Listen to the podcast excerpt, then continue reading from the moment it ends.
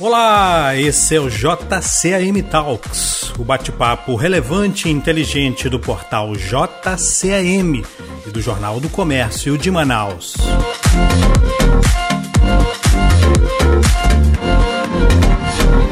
No programa de hoje, Juarez Balduino, falando do livro A Amazônia e a Zona Franca de Manaus Caminhos Independentes.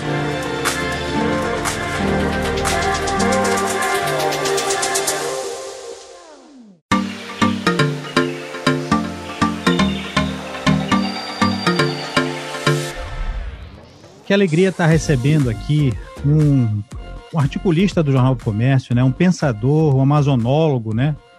Um, um, uma pessoa que conhece tanto a economia como também o desenvolvimento da Amazônia.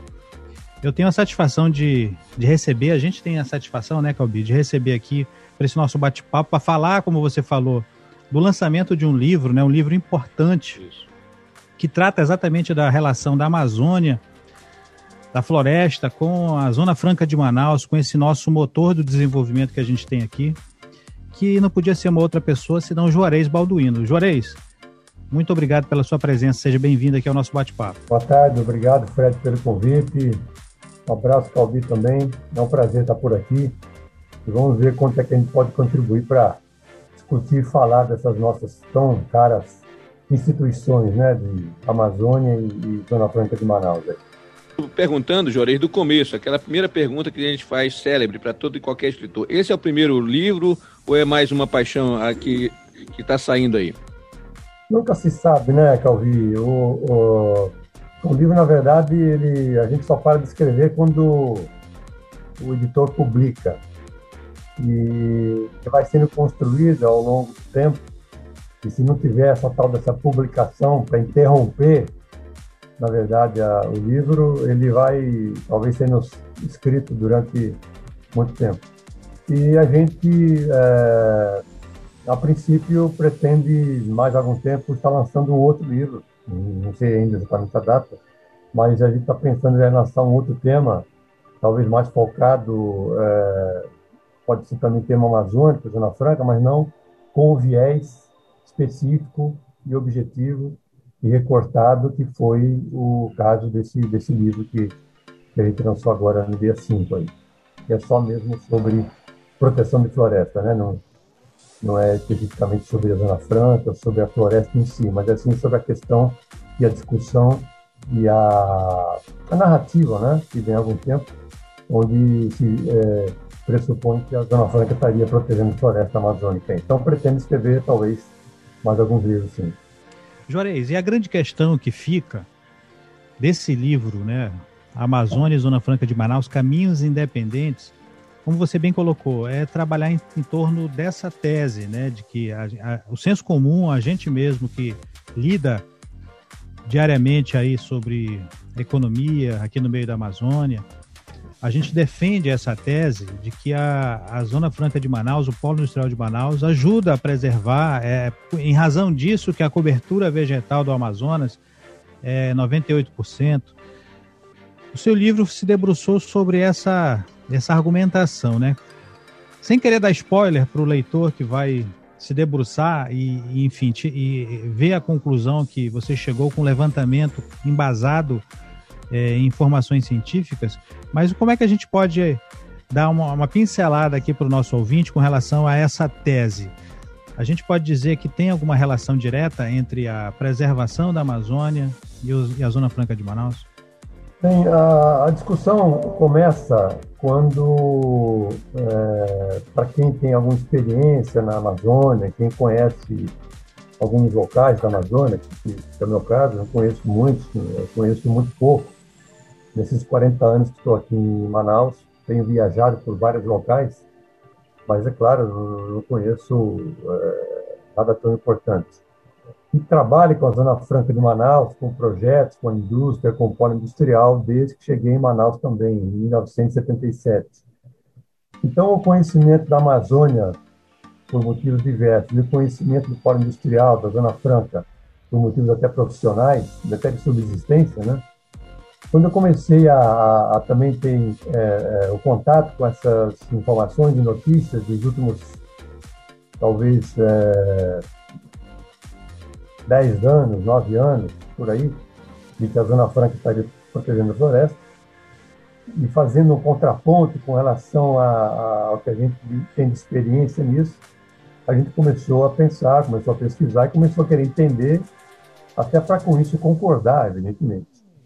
E é um tema muito delicado, porque a gente percebe que esse tema tem sido utilizado pela bancada federal do Amazonas no Congresso, pelos nossos oito deputados e três senadores.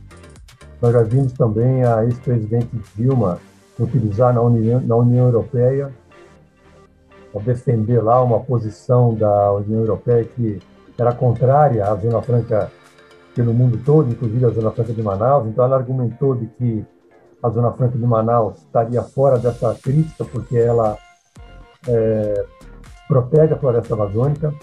Os discursos dos nossos parlamentares têm sido nessa linha. E eu, intrigado com isso, comecei a pesquisar e, e, através da, da, da, fonte das informações. Né? Pesquisando essa fonte, descobri que isso é originariamente é, nascido na publicação em obras científicas de, de altíssima qualidade, inclusive, que estavam postadas no site da Suprama. Ali foi a origem e deu o início à, discussão dessa temática de que o Polo Industrial Zona Franca protegeria a floresta amazônica. Então, o livro e a análise, a pesquisa que eu fiz, foi em cima dessas informações postadas no site da Suframa, são três obras científicas do Amazon, da CEPAL, que é a Comissão é, Latino-Americana e para o Caribe, com relação a aspectos econômicos ligado à ONU. É um trabalho também dos doutores da UFAM, que tiveram a contribuição e a coprodução e a coedição do Instituto Piantã, que é um instituto vinculado à Petrobras, é, com recursos da, da, da, Nokia na época, né, que era a empresa que era líder do segmento de telefones celulares. Eles fizeram um trabalho muito extenso, de altíssima qualidade, com, com oito ou nove doutores, pós-doutores, inclusive dois internacionais, e que se debruçaram nesse assunto. E a única obra que eu tenho conhecimento, é, de toda a pesquisa que fiz, que quantifica qual é a proteção da floresta. Ela define, inclusive, em área, em quilômetros quadrados, o que quer dizer essa narrativa de que o polo industrial protege a floresta.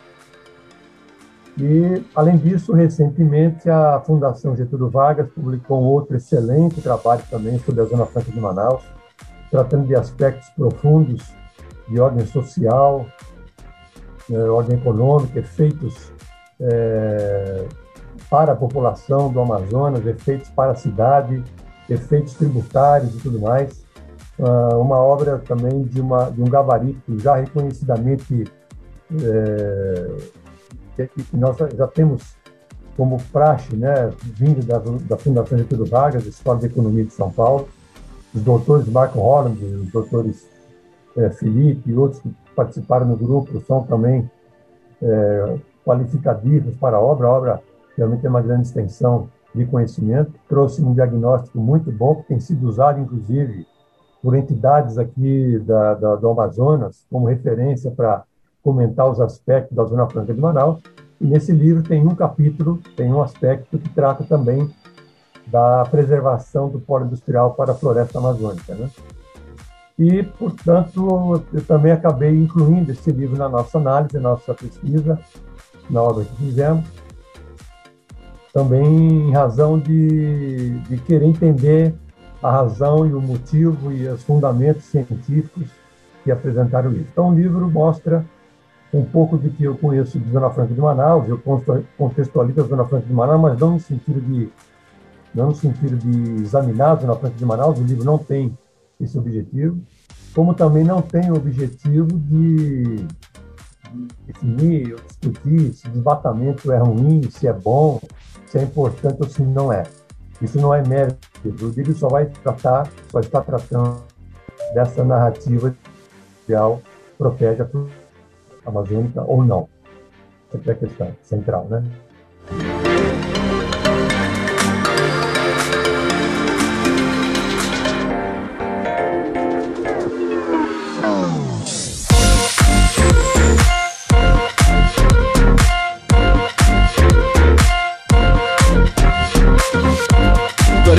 Deixa eu te perguntar uma coisa. Ah, o livro, o livro com, com essa temática realmente é um pouco, ele não é um livro, é, eu diria, por mais que você use uma linguagem para que as pessoas entendam, ele não é um livro de massa, né, para a grande massa.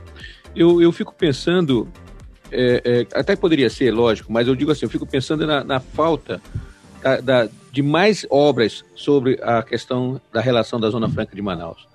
Eu acredito que a Zona Franca de Manaus, o projeto de implantação da Zona Franca merece livros e mais livros para que a população conheça um pouco mais, para que a gente tenha talvez nas escolas, um pouco mais de literatura sobre a Zona Franca.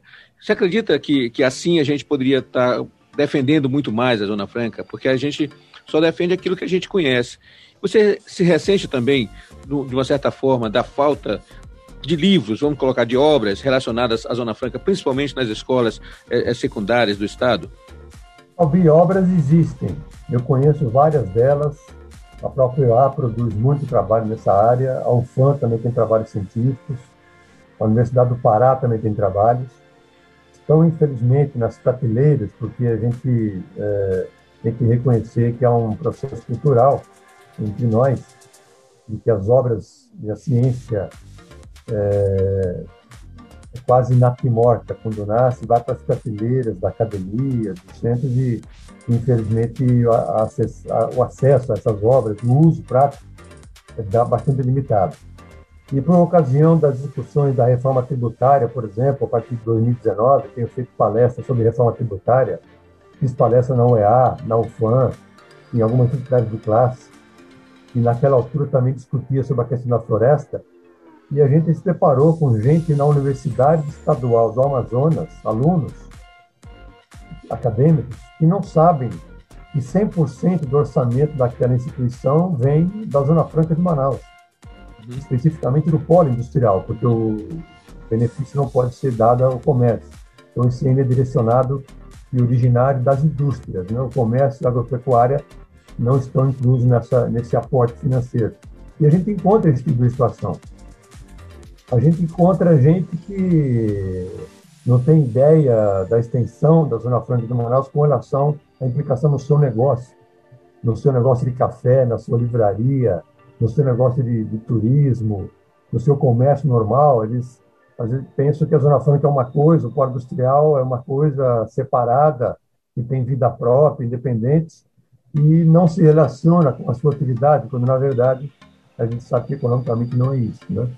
Então, acho que obras têm, respondendo a sua pergunta, o que falta realmente é, é, acessar, é converter essas obras em discussões. E nesse sentido, nós pretendemos nesse livro, pelo menos é o ponto que a editora Amazônia Atual nos colocou, pretende discutir esse livro, levar para as universidades, levar para as, para as, para as faculdades todas, para o FAM, para o UEA, para as particulares, discutir o conteúdo do livro, discutir as obras que foram discutidas, que foram inseridas na discussão do livro, da Getúlio Vargas, do, do Piantã e outras mais, e com, discutir o conteúdo, para ver se os, os, nossos acadêmicos e também as entidades de classe que queiram comparecer, nós vamos à Assembleia Legislativa, nós vamos aos conselhos, tentar abrir essa discussão para poder formar massa é, crítica para encaminhar esse assunto que é tão delicado. A gente sabe que é delicado porque a preocupação maior nossa foi de que, como as obras que nós, que nós analisamos estão disponíveis, elas são públicas,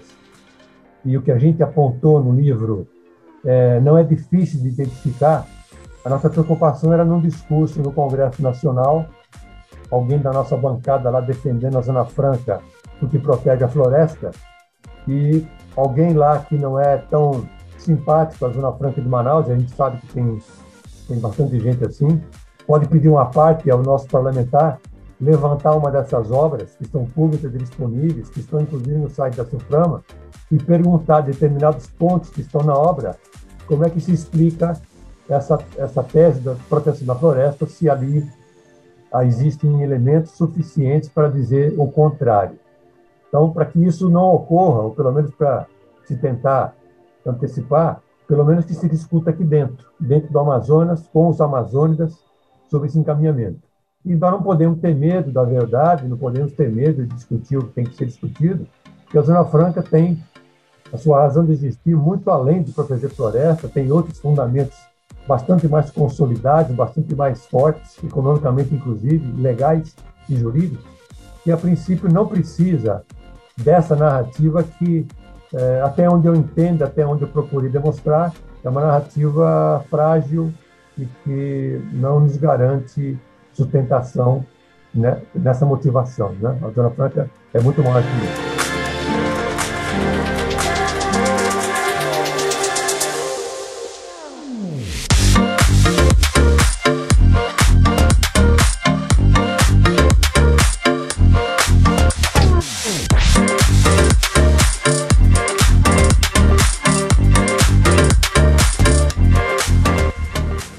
Nesse tempo que a gente vive, é cada vez mais importante a gente, no tempo de narrativas, né? Você falou bastante essa palavra, e a gente vive hoje sobre choque de narrativas, né?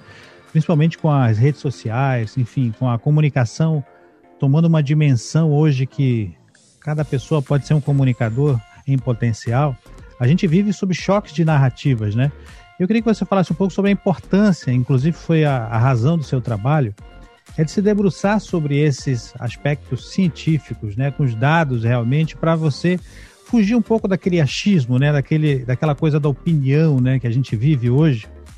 Infelizmente, cercado por pessoas que têm a sua opinião, mas elas não têm nessa opinião nada que tenha um fundamento, né, um embasamento muitas vezes que consigam consolidar, como você mesmo colocou, muitas vezes quando analisado sobre a luz de algum tipo de parâmetro, esses discursos, essas narrativas, muitas vezes ela se dissolve, né?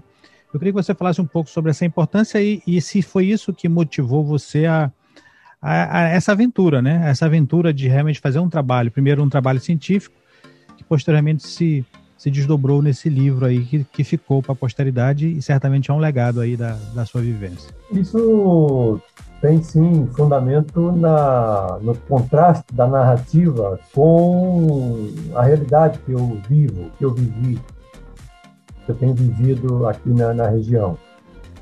Então, no momento que a gente também está envolvido nesse ambiente, porque a gente trabalha com Suframa, com Secretaria da Indústria e Comércio, com projetos, com indústria, com consultoria econômica, com tributação, com leis, o envolvimento da Zona Franca é, em relação à economia do Estado, fazendo consultoria disso também.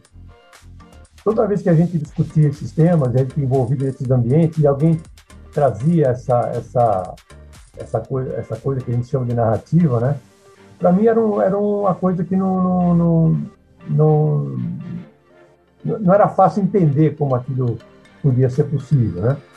E a gente começou a perceber que alguns diziam isso, por própria opinião, não precisava ter necessariamente um fundamento. Alguém dizia assim: olha, se não tiver Zona Franca, o pessoal da Zona Franca vai para o interior, volta para o interior do estado do Amazonas, e lá ele vai derrubar floresta, ele vai fazer lá plantio, etc. E esse é o motivo pelo qual algumas pessoas pensam que seria a causa uh, da, da Zona Franca não permitir esse tipo de, de, de ação, né? Da floresta que, o, que as pessoas do polo industrial poderiam fazer caso a Zona Franca não existisse.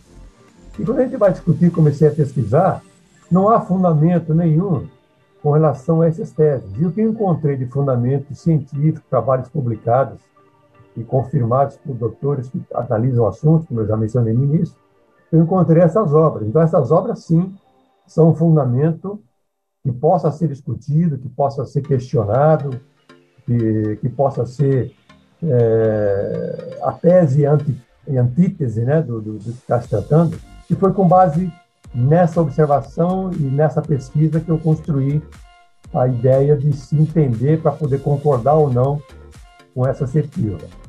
Então, a, a, as narrativas, então, eu coloquei em formato científico, analisei lá as equações econométricas, as argumentações, os dados técnicos, e descobri lá nessas obras questões que é, não me pareciam adequadamente colocadas, por razões que às vezes são fruto da forma da pesquisa, da forma de construção. Fiz contato pessoal com autores dos aspectos que eu, que eu questiono. Esses autores, é, um deles questionou, mas depois entendeu e concorda com algumas colocações. não vou dizer o nome aqui, porque não é o caso agora. Também fiz contato com autores da Getúlio Vargas, com relação àquilo que eu identifiquei, aquilo que eu quis discutir. Fui muito bem recebido pela equipe do Marcos Holland, são pessoas de altíssimo nível, cientistas da mais alta qualidade, estão ainda tratando de analisar e, e, e continuar a verificar aqueles pontos que eu, é, na minha opinião, poderiam ser é, revistos e analisados. Nós estamos aguardando que isso ocorra. Mas foi nessa, nessa, nesse formato, como você, Fred, falou da narrativa, que eu fui pesquisar. Então, se a gente está naquele meio e, e, é, e, e é, é, até por empresários né, que nos visitam ou nos consultam, e falam, escuta, Zona Franca, projeto, indústria tal, é verdade mesmo que a Zona Franca, o Polo Industrial protege a floresta? A minha empresa aí, eu poderia explorar esse, essa questão, de, de alguma forma, ter algum ganho de marketing, alguma coisa. E eu, nesse momento, me sinto obrigado a dizer algo que não me constranja. E eu comecei a questionar para poder hoje dizer, de maneira bem prática e transparente, o que é que eu, o que é que eu penso a respeito. E mais do que isso, o que é que é possível provar a respeito. Né? E na época de discussões, inclusive com autores dessas obras, Uh, alguns deles me disseram, olha, acho que o caminho é esse, a discussão científica é essa mesmo, e se há alguma coisa lá que, que é preciso rever, é preciso publicar uma antítese, é preciso publicar um livro ou coisa parecida para poder o diálogo científico e a formatação científica que caminha para o, o que a ciência procura possa ter é, condições de sobrevivência. E foi o que eu fiz. Depois disso, resultou finalmente nesse livro, publicado agora dia 5, que tem a intenção de trazer para o debate, de ampliar as visões, de discutir cientificamente o tema é, com relação aos objetivos e às discussões que nós temos. Se isso vai trazer algum reflexo para algum local, que alguém vai dizer lá no Congresso, lá em São Paulo, como dizem, de que alguém contra a Zona Franca, é, eu diria que nós não temos que estar preocupados com isso, porque, como eu falei, além de, de eles estarem com a razão, na minha maneira de ver, isso não seria mais um argumento factível, por motivos que cada um pode ter a sua opinião.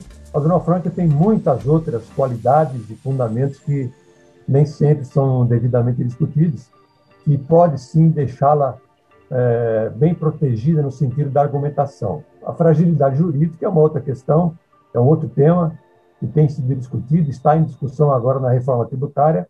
É um problema porque das reformas tributárias que estão em pauta no Congresso, são três, basicamente, das oito que estão lá, mais três é que estão centralizadas, e elas todas têm aproximadamente 350 emendas de todos os parlamentares do país, inclusive vários aqui do Amazonas, e nenhuma dessas 353 emendas fala de segurança jurídica.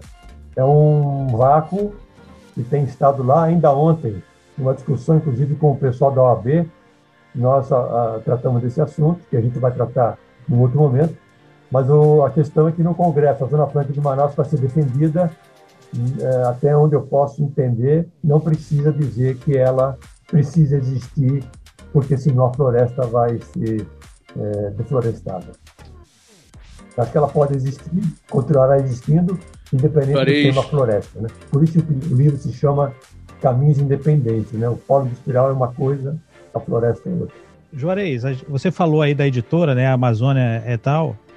Eu queria que você falasse como é que as pessoas que estão interessadas, que, que viram aí a, esse nosso bate-papo, que também é, acompanharam o nosso JCM News que a gente fez aí do lançamento do, do livro, né? Como é que as pessoas fazem para adquirir um exemplar?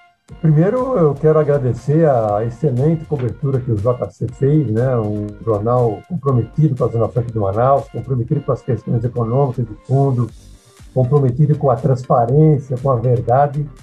E na nossa capital, um dos veículos de maior envolvimento e importância econômica, social, porque traz com seriedade das questões que de fato afetam e, e interferem no dia a dia, até de quem não percebe que é, é alcançado pelos efeitos da Zona Franca e, dos, dos, aspectos econômicos como um todo.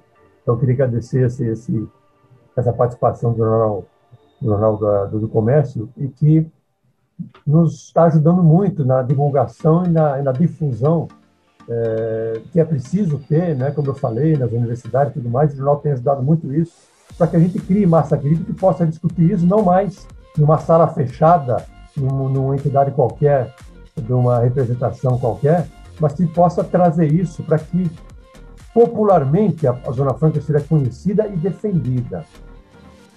Então, quanto mais o povo do Amazonas conhecer a Zona Franca, conhecer o que ela representa e conhecer a sua importância, mais fácil, mais peso político, inclusive, ele terá para exercer na, na condução das discussões a respeito disso. E para quem tem interesse em discutir, aprofundar isso, o livro está sendo vendido pela editora Etiol. Etiol é o, é o, é o, é o é símbolo é, tradicional, universal, de indicar vários autores, né? amazoniaetial.com.br Nesse site da Amazônia etial.com.br se indica lá o nome e o, endereço para entrega do livro, se faz lá o pagamento. O livro está sendo vendido na parte promocional, se não me engano, ainda é R$ reais. É feito o pagamento e a, a Amazônia vai entregar ou a pessoa retira posteriormente. É, a editora resolveu esses preços, eu, eu sou só o autor, eu não, não, sei nem como é que eles chegaram nesses números aí. Mas é, uma das coisas que a gente entende é que muitas obras que eu li, muitas obras que eu comentei, todas elas têm fundo de governo, têm recursos de é, ONGs é, e apoios diversos. E nesse caso a Etiol, a editora Amazônia Etiol resolveu bancar essa obra com recursos próprios, acho que é uma iniciativa louvável e que, portanto, ela está à vontade para fazer como quiser. A parte que eu fiz como mestre pela UFAM, que me deu a possibilidade de, de, de poder estudar dentro da universidade. É um tema que para mim foi bastante importante, foi esse tema que me levou a fazer o livro dentro da UFAM. E a UFAM é uma instituição pública, com recursos públicos, e eu achei que eu tinha esse recurso e fazer o pagamento desse recurso para a sociedade, apresentando alguma coisa que fosse útil.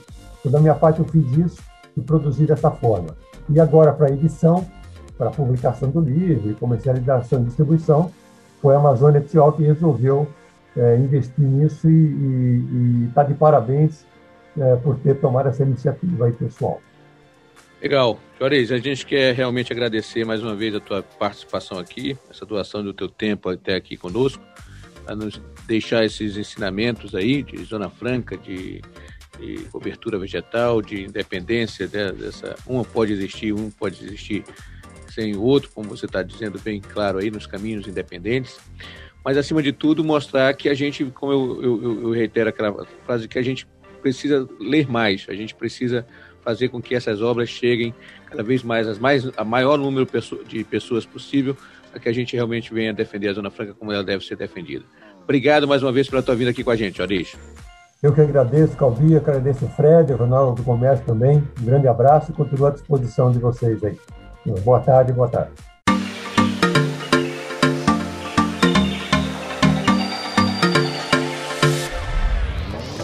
Esse foi o JCAM Talks de hoje.